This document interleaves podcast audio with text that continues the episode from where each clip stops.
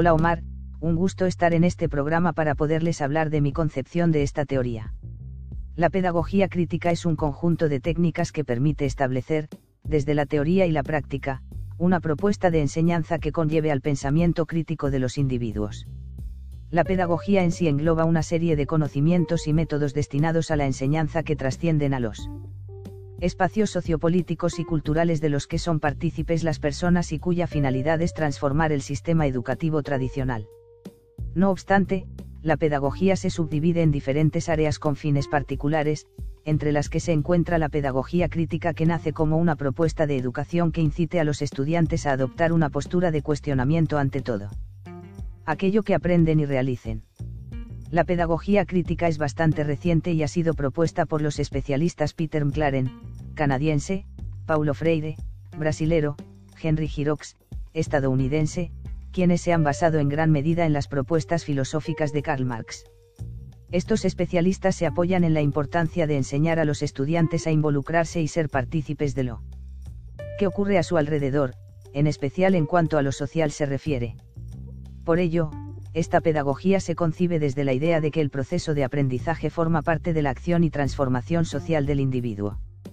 La pedagogía crítica busca desarrollar los pensamientos críticos de los estudiantes, desde una postura ética y política, para analizar las estructuras sociales y, de esta manera, plantearse diversas interrogantes y propiciar, como individuos, su reconocimiento y participación en la sociedad. La pedagogía crítica es una ciencia que busca el desarrollo de las habilidades críticas y reflexivas de los estudiantes.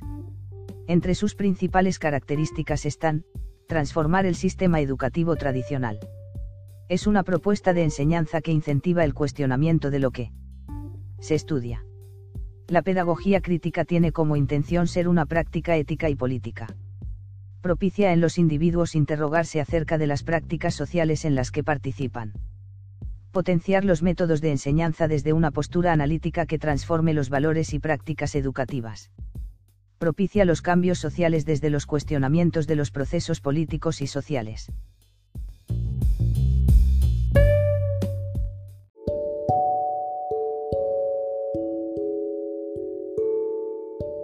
Muy interesante su perspectiva maestra Esperanza. Quedó muy claro lo que es la pedagogía crítica y sus características. Es un gusto tener invitados tan preparados, que nos compartan su conocimiento.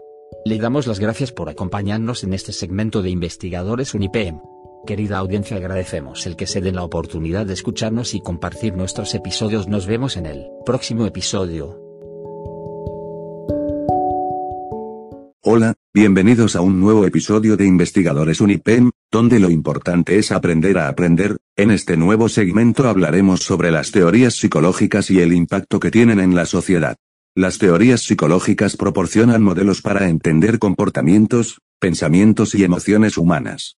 Es cierto que el concepto de teoría no tiene el mismo significado en el lenguaje popular que en la ciencia. Muchas veces decimos es solo una teoría. Sin embargo, en la ciencia, una teoría es algo distinto. La psicología se ocupa del estudio científico del comportamiento humano y de los procesos mentales. También intenta explicar por qué hacemos lo que hacemos y cómo lo hacemos. A lo largo del tiempo, han existido multitud de teorías psicológicas. Por ello, a veces, Resulta complicado entender los diferentes razonamientos y nos podemos perder entre las diversas perspectivas. Las teorías psicológicas tienen dos componentes básicos. 1. Descripción de un comportamiento humano. Se analiza con detalle una forma de actuar y se utiliza como base para elaborar un esquema 2. Predicción sobre un comportamiento futuro. En base a la descripción del comportamiento se elabora una predicción de un comportamiento futuro en situaciones similares comprender al hombre en su individualidad y subjetividad, y aquellos que lo hacen con un criterio social. Son enfoques que reúnen ideas para comprender y resolver problemas de ansiedad, depresión, violencia, insatisfacción, lucha de género, el crecimiento de las adicciones, las perversiones y psicopatías. Toda escuela o corriente de pensamiento en psicología aporta un vértice de conocimiento que nos permite saber más. Desde esta perspectiva, la equidad de género, la transformación de la constitución familiar, la integración cultural, los problemas derivados del avance tecnológico, fenómenos como la adicción a programas televisivos, a los celulares y el uso continuo de la tecnología, manifiestan el estado mental de una persona, su estructura psíquica, los conflictos de la infancia y de la sexualidad. Para ilustrar la idea pensemos en un adolescente que lucha contra sus deseos de masturbación y se desconecta de ellos con desplazamientos a juegos repetitivos electrónicos. No es la única causa de esa adicción, pero sí una que contribuye mucho. Una persona deprimida es candidata a la droga, un reto para la psicología del SXXI es la comprensión del mundo laboral, para enfrentarlo se encuentran los psicólogos laborales que hacen coaching, capacitación y detección de necesidades laborales. Si proceden con ética, son útiles trabajando en niveles conscientes de la mente.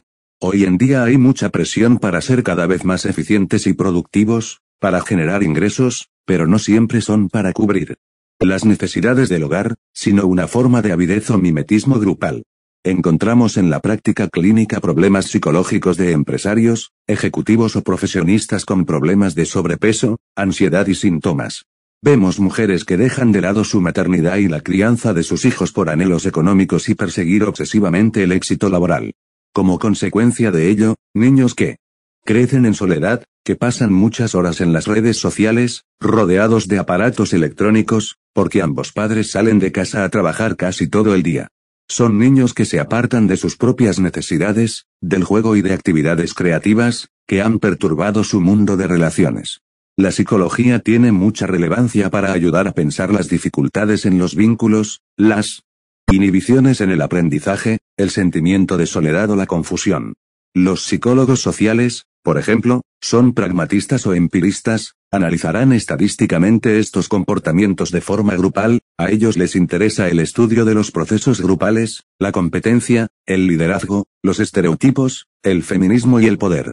Y este enfoque, si es bien intencionado y no una perversión encubierta, tiene su utilidad. Todo puede ser útil para estudiar la psicología humana del SXXI, el psicoanálisis, la psicología social, la conductista, las neurociencias, la antropología, la filosofía y los estudios políticos y antropológicos. Conviene diferenciar el nivel de análisis que se hace y su objetivo, lo social requiere una estrategia de intentar la solución, lo individual puede ser el Campo de práctica psicoanalítica. La visión compleja de la realidad impera hoy en las humanidades y las ciencias, no lo unitario y simple. Las teorías de la felicidad Las personas, a diferencia de los demás seres vivos, tenemos la capacidad de no responder de forma automática al medio que nos rodea, porque ante cualquier situación podemos pensar serenamente y encontrar distintas posibilidades de respuesta. Alguna de ellas nos parecerá preferible y la elegiremos, pero nos conviene elegir bien porque renunciamos a las demás, que pueden ser mejores. Esa capacidad humana de idear distintas posibilidades es la inteligencia, que dirige a otras facultades, como la imaginación o la memoria, para descubrir caminos nuevos en cada situación. Negarse a usarla, dejarse angustiar por los problemas que parecen no tener salida, es renunciar sin más a la posibilidad de ser feliz, recurrir a ella, por contra, imaginar en cada situación difícil soluciones nuevas, sin plegarse ante lo que parece inevitable, es dejar abierta la puerta a la felicidad. Es verdad que no cualquier salida es buena, y la fantasía creadora se distingue de la pueril en que propone soluciones imaginativas, pero de algún modo realizables. Eso es lo que nos permite diferenciar un ideal de vida feliz de una ficción descabellada. Lo inteligente es optar por el primero. La psicología positiva fue definida por Seligman, 1999, como el estudio científico de las experiencias positivas, los rasgos individuales positivos, las instituciones que facilitan su desarrollo y los programas que ayudan a mejorar la calidad de vida de los individuos, mientras previene o reduce la incidencia de la psicopatología. Fue definida también como el estudio científico de las fortalezas y virtudes humanas, las cuales permiten adoptar una perspectiva más abierta respecto al potencial humano, sus motivaciones y capacidades. Está científicamente aprobado que el desarrollo de emociones positivas favorece la salud, el crecimiento personal y el bienestar. Una actitud positiva aumenta los recursos intelectuales, físicos y sociales de las personas, para que puedan responder de la mejor manera cuando se presentan situaciones inesperadas o difíciles. Es decir, se asume que una persona que tiene desarrollada una actitud positiva logra ser más resiliente y promueve a través de las emociones positivas la capacidad en afrontar, de forma autónoma y efectiva, situaciones que provocan estrés o cualquier daño psicopatológico en personas con una actitud pesimista. María Martina Casullo, la principal representante de la psicología positiva en la Argentina, ubicaba en la década de 1980 el surgimiento del concepto de promoción de la salud, que anticipa el enfoque salugénico en el campo de las ciencias sociales. Psicología El amor El amor, es una emoción humana y compleja que nos cuesta comprender e interpretar. En general, se tiene una idea del amor muy idealizada, en la que se ve como un valor ensalzado, puro, universal, eterno e irracional que supera todas las barreras. Cuando hablamos de este tipo de amor, nos referimos al amor romántico, exclusivo de la cultura occidental y de la época actual. Sin embargo, el amor es múltiple y la experiencia afectiva está conformada por un conjunto de variables que se entrelazan de manera compleja. Es difícil precisar qué es el amor y unificar su terminología. Durante décadas, nuestra sociedad se ha preocupado en especial por la educación intelectual y sus rendimientos y ha descuidado el aspecto afectivo. Ahora, sabemos que es necesario buscar un amor inteligente, capaz de integrar en él mismo concepto, los sentimientos y las razones en proporciones adecuadas. El amor no solo hay que sentirlo, sino incorporarlo a nuestro sistema de creencias y valores. Teoría triangular de Robert Sternberg La comprensión que tenemos sobre el amor cambió en 1986 con la publicación del psicólogo Robert Sternberg, cuando explicó la teoría triangular del amor. Para Sternberg, las relaciones pueden tener una combinación de tres elementos fundamentales, o podrían tener los tres, intimidad, I, pasión, P, y compromiso, C, que, siguiendo una metáfora geométrica, ocuparían los vértices de un supuesto triángulo. El área del triángulo nos indica la cantidad de amor sentida por un sujeto y su forma geométrica, dada por las interrelaciones de los elementos, expresaría el equilibrio o el nivel de carga de cada uno de los componentes. En la relación de pareja, cada miembro de la pareja puede percibir el nivel de los tres componentes del amor del otro de un modo muy diferente a como uno mismo juzga su propio nivel de implicación. Por lo tanto, pueden surgir discrepancias en un triángulo entre lo que experimenta un miembro y lo experimentado por el otro. Además, a lo largo del tiempo, estos tres componentes van evolucionando de modo diferente, de tal forma que la relación que tenemos con nuestra pareja puede cambiar con el paso del tiempo. Cada uno de los tres elementos básicos del amor tiene una evolución temporal diferente. La intimidad se desarrolla gradualmente conforme avanza la relación y puede continuar siempre creciendo, aunque es un crecimiento más rápido en las primeras etapas. La pasión, por su parte es muy intensa al principio y crece de forma vertiginosa, pero suele decrecer conforme la relación avanza, estabilizándose en niveles moderados.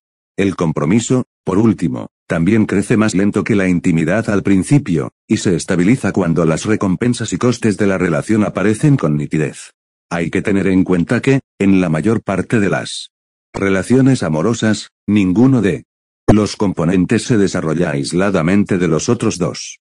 Los tres componentes básicos del amor, intimidad, se refiere a los sentimientos dentro de una relación que promueven el acercamiento, el vínculo, la conexión, y principalmente la revelación mutua. La clave de la intimidad está en la autoexposición mutua de los miembros de la pareja, en salir de nosotros mismos y mostrarnos tal como somos en proceso de confianza y aceptación mutua, sin olvidar que, a la vez, es necesario fomentar el desarrollo de una personalidad autónoma e independiente. Pasión, estado de intenso deseo de unión con el otro, como expresión de deseo sin necesidades, gran deseo sexual o romántico, acompañado de excitación psicológica. No cabe duda que la relación sexual plenamente satisfactoria, si bien no es la condición única para el mantenimiento de la pareja, sí es un factor muy importante. En la pasión influye la química del amor. La presencia en el cerebro de ciertas sustancias bioquímicas de diversa índole y naturaleza explica el proceso emocional. La serotonina es un neurotransmisor responsable del componente activo agresivo de la actividad sexual. La dopamina es del deseo y la feniletilamina. Según algunos, produce los efectos altamente euforizantes del amor romántico. Compromiso, es la decisión de amar a otra persona, serle fiel y compartir con ella muchas actividades y bienes personales sin limitación temporal. Es el deseo de formar un nosotros y poderlo manifestar a los demás. Todo esto implica la voluntaria aceptación de un cierto número de obligaciones, evitando cualquier comportamiento que amenace la relación y otras muchas más cosas. Teoría del aprendizaje por descubrimiento Esta teoría fue concebida por el ya citado Jerome S. Brunner, y el espíritu de ella es la de propiciar la participación activa del alumno durante el proceso de enseñanza-aprendizaje, a partir de la consideración de que un aprendizaje efectivo depende, básicamente, de que un problema real se presente como un reto para la inteligencia del alumno, motivándolo a enfrentar su solución, y aún a ir más allá, hasta el fin primordial del aprendizaje que consiste en su transferencia. Resulta importante destacar el hecho de que en la mayoría de los aspectos a tratar, Brunner coincida con las ideas expuestas por Jean Piaget y su colaboradora Barbelin Elder. Por último vamos a abordar las siguientes interrogantes que surgen del estudio de estas teorías. ¿Cómo podemos implementar la psicología positiva y de la felicidad en nuestras aulas? Predicando con el ejemplo, empezando con llegar positivo al aula y cuidando que nuestros problemas personales no afecten. ¿Qué pasa en el cerebro cuando tenemos este tipo de pensamientos? El cerebro reacciona de manera positiva ya que segrega serotonina la cual es benéfica para el ser humano. ¿Cómo podemos revertir fisiológicamente lo que ocurre en el cerebro? Con diferentes pensamientos de amor y positivismo se pueden revertir los diferentes efectos fisiológicos que surgen en él. Les agradezco por acompañarnos en este segmento de investigadores Unipen, espero haya sido de su agrado el tema de hoy.